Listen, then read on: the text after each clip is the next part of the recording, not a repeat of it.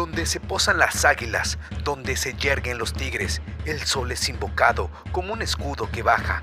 Así se va poniendo el sol. En México está cayendo la noche, la guerra merodea por todas partes, oh dador de vida, se acerca la guerra, orgullosa de sí misma, se levanta de la ciudad de México, Tenochtitlan, aquí nadie teme la muerte, en la guerra, esta es nuestra gloria, este es tu mandato, oh dador de la vida, tenedlo presente, oh príncipes, no lo olvidéis, ¿quién podrá sitiar a Tenochtitlan? ¿Quién podrá conmover los cimientos del cielo? Con nuestras flechas, con nuestros escudos, está existiendo la ciudad. México Tenochtitlan subsiste. Dosis de historia. Las cápsulas del tiempo. ¿Cuándo se convirtieron en un imperio? ¿Quiénes fueron sus últimos tlatoanis? ¿Qué son las guerras floridas? ¿Por qué se les conoce como el imperio del sol? Todas estas interrogantes las vamos a ir contestando una por una, pero como primer punto, según la Real Academia Española, un imperio es el conjunto de estados que someten a otro. Esto quiere decir que los mexicas tenían sometidos a otras civilizaciones o estados.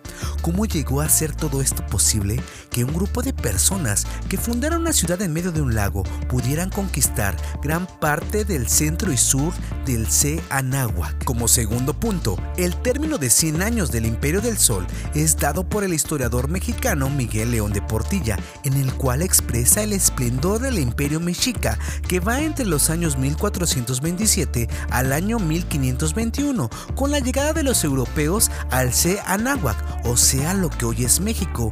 Pero para entender todo esto, tenemos que regresar un poquito en el tiempo. En los episodios anteriores vimos cómo los aztecas salen de Aztlán para buscar su nuevo hogar. Es en Chicomostoc en donde Huitzilopochtli les nombra mexicas, o sea, el pueblo elegido por el sol, y caminan más de 100 años en poder encontrar este nuevo hogar. Es cuando en medio de un lago observan el presagio que ve Tenoch, en donde ve un águila devorando una serpiente y deciden ahí fundar su nuevo hogar. El dueño de este lugar era Tezosomoc, señor de Azcapotzalco. Vimos cómo Tenoch muere y eligen a Capamisli. A su muerte le siguió Huitzilihuitl. De ahí a Chimalpopoca y a su muerte le siguió Iscuat. Es con Iscuat en donde se hace la triple alianza para declarar la guerra al señor Azcapotzalco, que era Maxla. Todo esto lo vimos en los episodios anteriores. Si no lo has escuchado, te invito a que pongas pausa y los cheques. ¡Córrele! En los inicios de la Gran Tenochtitlán no gobernaban los Tlatuanis, sino los Teomama, los que llevaban a cuestas a los dioses, que eran un grupo de ancianos antiguos sacerdotes. Es en el año de 1363 cuando muere el caudillo Tenochtli. Deciden elegir a un Tlatuane y es aquí donde empiezan estos Tlatuanes, con un total de 11 que tendría este pueblo. El inicio del esplendor de México Tenochtitlan se debe, en parte, a los sagaces oficios de un joven príncipe llamado Tlacaelel. Con Tlacaelel nace la visión místico-guerrera del pueblo azteca, que se considera a sí mismo como el pueblo elegido del sol. Pero, ¿quién fue Tlacaelel? Hola mis amigos, me presento. Mi nombre es Tlacaelel. Nací en el año 10 conejo, o sea 1398. Mis padres fueron Huitzilihuitl y la princesa Cacamatziguatzin. Mis padres me ingresaron al Calmeca como todo buen noble, antigua escuela mexica, en donde aprendí un buen de cosas, como las cuentas calendáricas, himnos sagrados y cantos. Leí ahí los libros de los años, también llamados Siguamatl, donde aprendí muchas cosas de historia. Me gustaba mucho leer, la verdad. Fue en el Calmecac donde encontré mi corazón y encontré mi rostro sabio. Cuando salí de la escuela, contraje matrimonio con la princesa Maquiatzin, hija del supremo gobernante de Chalco. Pero tuve muchos hijos, pero el que más me acuerdo de ellos fue Macuilxochitzin. Él componía bellos cantos, la verdad lo extraño mucho. Fui consejero de tres tlatoanes y tuve varios nombramientos. Aún recuerdo mi muerte en el año 2 casa, o sea, 1481. Pero bueno, si quieres saber más de mí, pues búscame. Bueno, amigo, me tengo que ir de nuevo Adiós. Lo que hizo Tlacaelel tuvo trascendencia, pues al ser consejero supremo del rey Iscoal, fue el que verdaderamente llevaría al pueblo a la gloria. Entre las principales reformas que hizo Tlacaelel tenemos las siguientes: conquistar Xochimilco, Huitláhuac y Chalco decidió quemar los libros de los pueblos vencidos y de los mismos mexicas, en donde su imagen resultará poco interesante. O sea que el arma ideológica que ocupó Tlacaelel fue la historia. Así que no subestimes esta ciencia, porque puede ser muy letal. Sus dioses como Huitzilopochtli y Coatlicue se suben a los dioses más importantes de aquel entonces. Nace la idea de que ellos son los encargados de que el quinto sol siga su curso y para ello tendrían que fortalecerlo por medio de la chalchihuitl, que era el líquido precioso que mantiene vivos a los hombres, o sea, la sangre.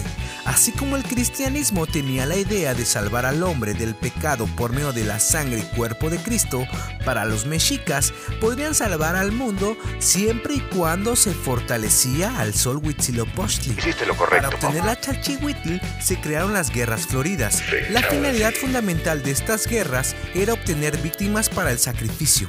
Las reformas de Tlacaelel se pueden resumir en tres: organización política y jurídica, cambios en la administración económica y organización sacerdotal. A la muerte de Iscual le siguió Motecuzoma. Con este Tlatuani se comienza a extender los dominios del naciente imperio. Primero fue la conquista de Tepeaca, más tarde los ejércitos aztecas se lanzarían sobre los huastecos, sobre la gente de Orizaba y sobre los mixtecos. Consecuencia inmediata de estas conquistas fue el engrandecimiento de México Tenochtitlan. Entre otras cosas, envió Moctezuma una expedición en busca del mítico lugar llamado Aztlán, pensado, de donde se decía que procedían los aztecas. La idea subyacente era encontrar de una manera tangible con lo que se consideraba su pasado remoto, confundiendo artificiosamente la realidad y el mito. Cuando regresaron los enviados, afirmaron haber descubierto el antiguo lugar de las siete cuevas, Chicomostoc, así como el viejo Culhuacán, junto a una gran laguna donde todavía vivía la madre de Huitzilopochtli, de nombre Coatlicue. Los emisarios afirmaron haberla contemplado y haberle hecho presentes a nombre de los mexicas y del señor de estos Motecuzoma. Los mexicas estaban obsesionados con poder legitimar su poder por medio de la historia. Esto me suena al PRI. Aquí les pregunto, ¿qué hubieran hecho ustedes? Mientras el imperio se expandía, no todo era felicidad, ya que para el año 1454 cae una fuerte sequía que durará dos años, una hambruna que tuvo que hacerle frente con el arca del Estado. Se dice que tanta era el hambre que hubo personas que se tuvieron que vender como esclavos en el Totonacapán, en Veracruz, a cambio de alimentos. En el año 2 Pedernal, o sea, 1468, con poco más de 28 años de reinado, muere nuestro Tlatuani Motecuzoma. A la muerte de este Tlatuani le sigue a Xayacatl. Con este Tlatuani, el imperio se expande hasta Tlatelolco, Toluca y el Estado de México. Al final de su reinado, había logrado someter a más de 37 pueblos enemigos. Sin embargo, su más importante victoria sobre Tlatelolco contrasta con su más fuerte derrota en contra del señorío Purépecha. De acuerdo con la crónica Mexicayotl, Tlacaelel, el gran consejero de los tres reyes mexicas, el conquistador del mundo, murió durante los últimos años del reinado de Axayacatl, habiendo fallecido este último hacia 1481. Puede suponerse que la muerte de Tlacaelel debió ocurrir entre los años de 1475 y 1480. A la muerte de Axayacatl, probablemente por una herida recibida en las conquistas de Toluca, le sucede Tizoc, el séptimo Tlatuani, que va a hacer expansiones al Templo Mayor.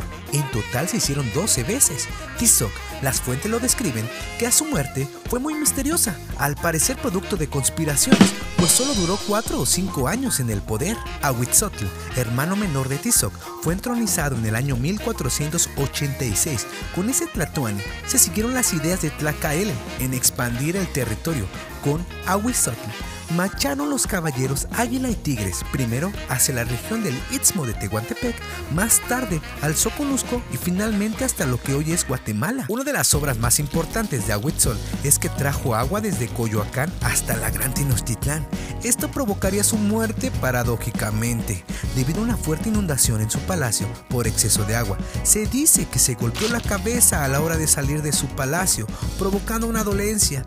Poco tiempo después, en el año 1502, moriría este Tlatoani. El año 10 Conejo, o sea 1502, se asentaría por el rey de los mexicas Motecuzoma Xocoyotzin, hijo de Ashayacatl. Uno de los principales cambios que trajo Moctezuma II fue el quitar a todos los funcionarios de Ahuitzotl y poner gente joven culta en diferentes puestos de gobierno, enaltecer las hazañas de Tizoc, un Tlatoani sumamente religioso que mandaría a construir el Cuauhtémoc, la casa de los diversos dioses. En este recinto se daba culto a todos los dioses que existían en Mesoamérica. Vaya tolerancia religiosa para su época. Otros datos curiosos que tiene este Tlatoani es que lo cargaban en sus hombros y prohibió mirarlo a los ojos, por lo que cuando pasaba Moctezuma todos bajaban la mirada. Tenía mil mujeres a su servicio. En una de sus salas cabían tres mil personas. Para la comida llegaban aproximadamente entre 300 y 400 jóvenes con diversos manjares y solo se comía unos cuantos y los demás se los daba su gente. No ocupaba los mismos platos ni los mismos trapos con los que se limpiaban las manos. Siempre diva, nunca indiva, baby, por favor. Pero hasta aquí vamos a dejar el esplendor mexica, ya que la caída de la Gran Tenochtitlán lo veremos muy pronto. Todavía nos faltan otros dos Tlatoanis. En conclusión, los mexicas crearon su propio propósito en esta vida. Se constituían así en una especie de pueblo elegido del sol, dotado de una misión extraordinaria de resonancias cósmicas, evitar el cataclismo que podría poner fin a la edad o sol en la cual actualmente vivimos. De ellos dependía que el universo siguiera existiendo, porque si el Sol no se alimentaba, carecía de fuerzas para triunfar en la lucha que también ha de sostener contra los poderes tenebrosos de la noche. Y la pregunta del millón, ¿qué hubiese pasado si Tlacael hubiese vivido cuando los castellanos pisaron su territorio? Tal vez no creería el cuento de que eran dioses. Tal vez daría batalla para que la gran Tenochtitlán no fuera sitiada. En fin, no lo sabemos, no podemos regresar al pasado, pero sí podemos visualizar un futuro. Necesitamos más Tlacaelen para nuestros tiempos. Ocate, Tocorwan, Ocate, Aquime, Chichicahuaque, Aquime, Otech. Calhuilisque, Aquime, Mixtlamate, Itech, Yipa, Yehuan, Ocate, a Iwan, vivir. Yoltoque. Si te gustó nuestro podcast, puedes compartirlo con tus amigos del colegio. Búscanos en nuestras redes sociales como Dosis de Historia. Puedes ir en paz. Nuestro podcast ha terminado y que Huitzilopochtli esté con ustedes.